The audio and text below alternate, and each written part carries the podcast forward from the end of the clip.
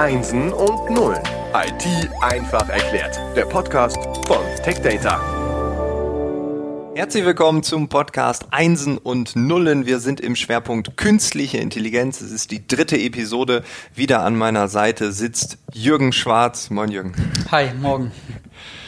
Genau, wir haben beim letzten Mal gesagt, wir werden uns in dieser Episode ein bisschen um das Praktische kümmern, also die praktischen Anwendungen. Was kann die künstliche Intelligenz eigentlich? Und da würde ich dich direkt fragen, ja, was, was gibt's denn da so?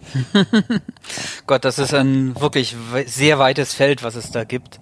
Und äh, ein, auf einen Punkt gleich am Anfang wollte ich schon mal so ein bisschen im Voraus eingehen. Und zwar macht man viele Sachen in diesen Anwendungen gar nicht mal unbedingt so, dass man sich hundertprozentig auf die künstliche Intelligenz verlassen möchte oder verlässt.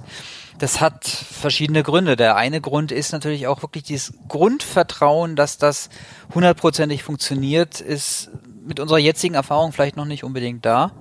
Der zweite Grund ist aber auch, dass äh, in vielen Fällen die Anwendungen so komplex sind, dass eine bessere Erfolgsquote dadurch entsteht, dass man künstliche Intelligenz mit natürlicher Intelligenz koppelt.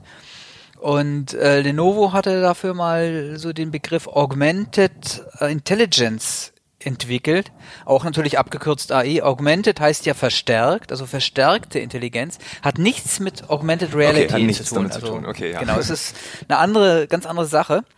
Und äh, da hat man eben zwei Sachen drin. Man hat die Kontrollfunktion drin, dass da noch ein Mensch mit dabei ist, der notfalls den Hebel ziehen kann.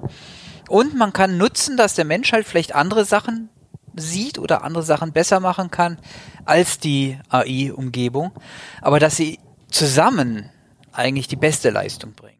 Hm. Also wir haben ähm, die ähm, AI und den Menschen und das wird jetzt eins und nicht dieses, also man nimmt ja auch so ein bisschen die Angst davor, dass die künstliche Intelligenz irgendwann größer, mächtiger wird, sondern ja, es ist gemeinsam, das wäre vielleicht genau, das richtige Wort. Genau, gemeinsam, ja. es, es macht, macht es ein bisschen handlicher, das Ganze wieder. Und äh, ein, ein schönes praktisches Beispiel ist auch wieder ein Projekt, was wir vor ein paar Jahren mal hatten, vorletztes Jahr glaube ich war das.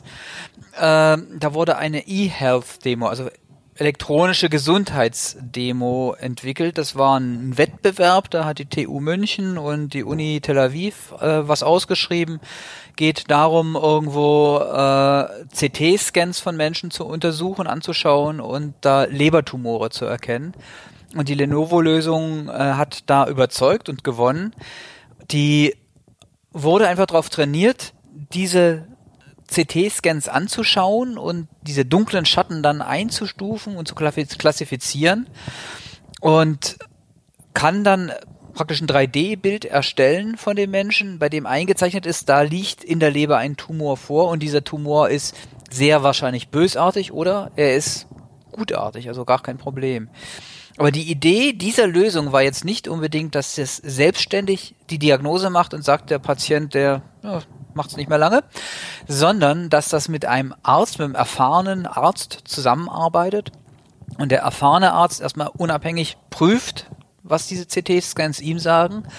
Die AI, das System schaut auch nach, was es für ein Ergebnis hat, dann tun sie sich zusammen und können sich abgleichen und sozusagen, was der eine übersieht, sieht der andere und aus jeweils einer Fehler- oder Trefferquote von vielleicht 85, 90 Prozent, das sind ja teilweise schwer zu erkennende, sehr kleine Tumore, äh, wird zusammen dann wieder eine wesentlich höhere Trefferquote von also deutlich über 95 oder 98 Prozent oder sowas.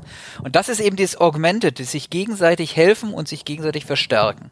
Also hat man quasi diese objektive Zweitmeinung schon mit drin äh, und dann nicht einen Menschen, sondern wirklich dann eine KI. Also das ist ja der Hammer. Ja, ja. so kann man sagen, ja. Mhm. Okay, also im Gesundheitsbereich, also man jetzt CT, ähm, ich also im Hautarztbereich gibt es ähnliche Bereiche, ne? also Ja. auch hier Krebs, also man hat einen Hautkrebs äh, im Frühstadium, kann die Maschine schon mit einer Prozentzahl, ich habe das auch mal ausprobiert Mhm. ähm, beim Hautarzt äh, mit einer KI, die dann für jede, äh, für jedes Muttermal ähm, eine Prozentzahl der Wahrscheinlichkeit angibt. Ne? Ja, Und wenn dann ja. so drei Prozent, vier Prozent, dann kannst du sagen, ja, alles easy, ne? vielleicht diesen Sommer nach Malle. So. Und äh, wenn das dann mehr wird, kann man es vorsichtshalber rausnehmen. Oder dann vielleicht auch schon, äh, dass es tatsächlich sogar schon entdeckt wird. Also da gibt es ganz viele Möglichkeiten. Radiologie ähm, ähm, ähnlich, also dass man dann äh, Ja, oder äh, bei, bei äh, der Herzmedizin. Also ich hatte das jetzt auch gesehen, äh, Belastungs-EKG, das ist ja sehr praktisch an Daten. Da, da werden wirklich elektronisch Daten gezogen, die dann irgendwo digital auch verarbeitbar sind. Das guckt sich normalerweise ein erfahrener Arzt an. Ich hatte das jetzt gerade, ich hatte den kürzesten Arzttermin des Lebens, der hat gesagt, alles nochmal, schöne Weihnachten noch. Naja, schöne Weihnachten ist noch ein Weilchen hin, aber okay. also ich war verblüfft. Ähm, aber ich, was ich ihm dann nicht unter die Nase gerieben habe, dass ich zwei Tage vorher gelesen habe äh, im, im New Scientist, dass es eine äh, AI-Anwendung gibt, die sich auch solche CT-Daten anschauen kann, Belastungs-EKG, nicht CT.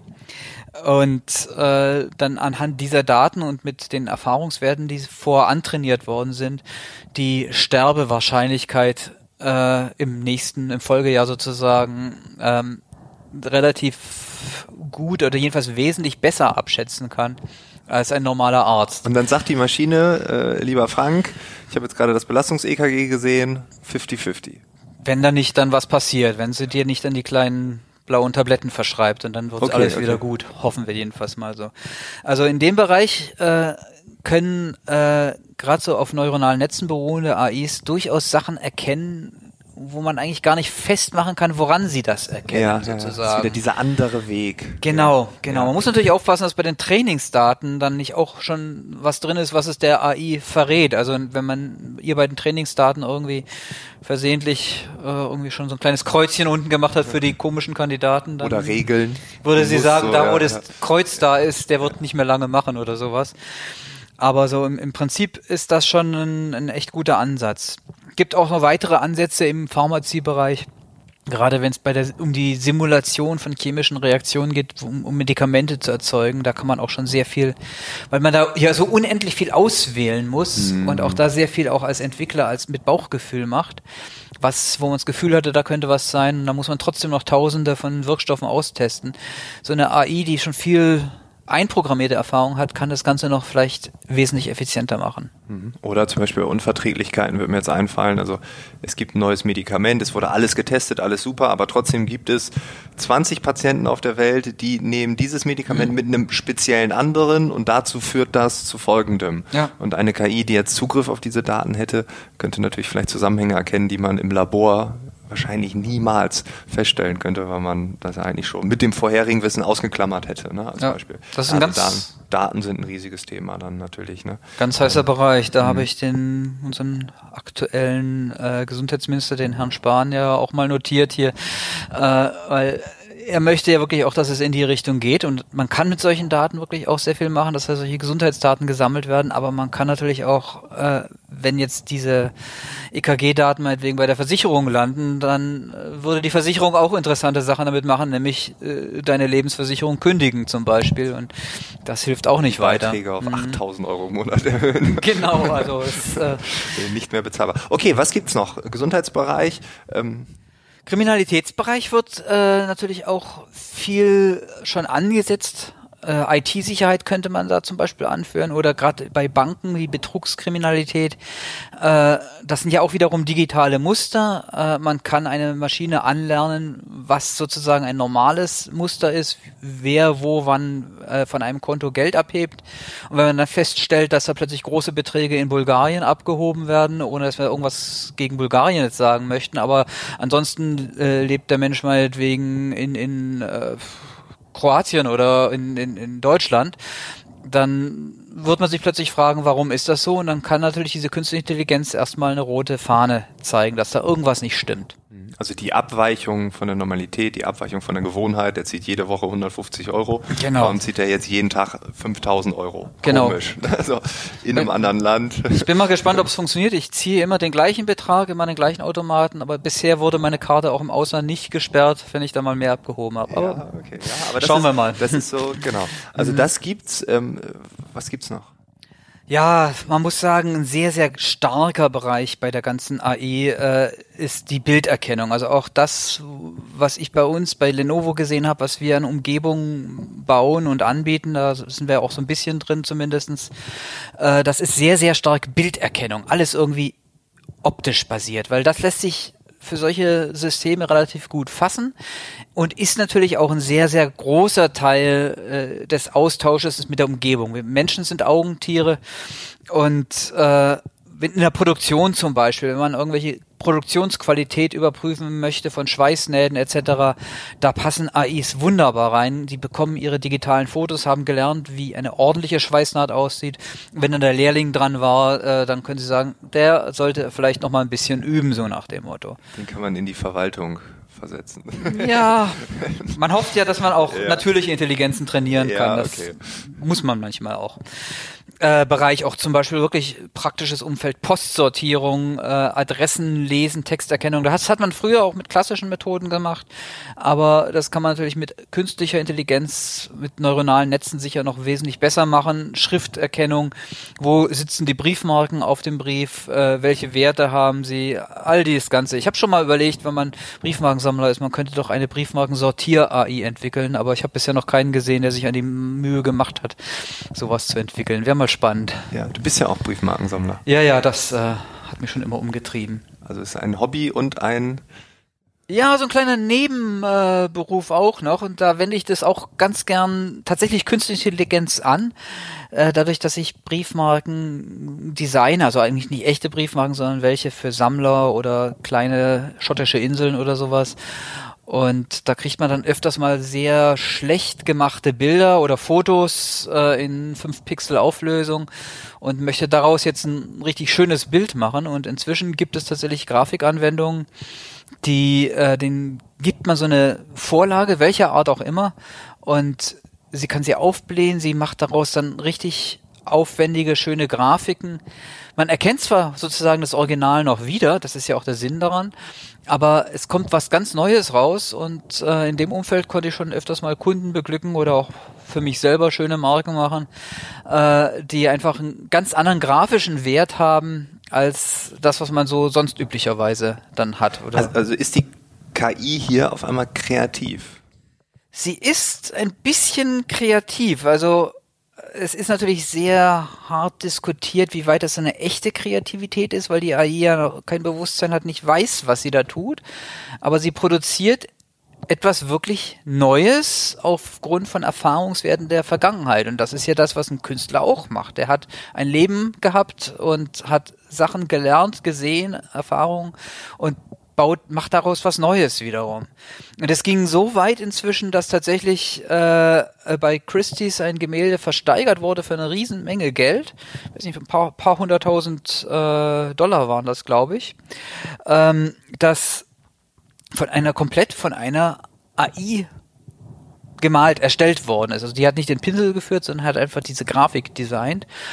Und äh, das aber auch so in einem eigenen Stil inzwischen gemacht, dass offensichtlich zumindest für manche Sammler es so viel Geld wiederum wert war. Krass. Ja, das ist schon, äh, ja, also mehr geht ja eigentlich nicht, also wenn man dort verkauft wird. Äh, okay, also die KI ist auf einmal kreativ, ähm, aber auch teilweise nicht oder meistens nicht. Sie kann kreativ sein. Ähm, wir reden über autonomes Fahren, wir reden über Personenerkennung. Ja. Da reden wir natürlich dann auch direkt auch über ähm, Chancen, ja, aber auch auf so über so Grenzen. Also, Ja, ja, das, das ist natürlich sehr kritisch und da hat man immer oder oft ein schlechtes Gefühl, wenn man sich dann zu sehr mit diesen Themen äh, befasst, was da alles passieren kann oder gemacht werden kann. Ich meine, in, in vielen Ländern eben auch in nicht demokratischen Ländern, China zum Beispiel, äh, passiert eine ganze Menge. Äh, Personenerkennung ist da schon sehr weit getrieben. Es geht sogar so weit, dass es gar nicht mal nur Gesichtserkennung ist, sondern dass sie es schaffen, auf eine große Entfernung eine Person laufen zu sehen. Und aufgrund des Laufstils kann die AI erkennen, äh, was das, wer das ist, wenn sie diese Daten vorher schon irgendwo mal gesammelt hat. Und das ist äh, als Mensch kann man es schon, nachvollziehen, weil man manchmal ja auch Bekannte irgendwie an ihrem Laufstil erkennt. Aber dass sie es so auf genereller Basis und mit sehr hoher Trefferquote kann, das ist schon beunruhigend irgendwo. Also da muss man sehr, sehr, sehr aufpassen. Da muss irgendwie auch der Staat mindestens ein demokratischer Staat irgendwo Grenzen setzen.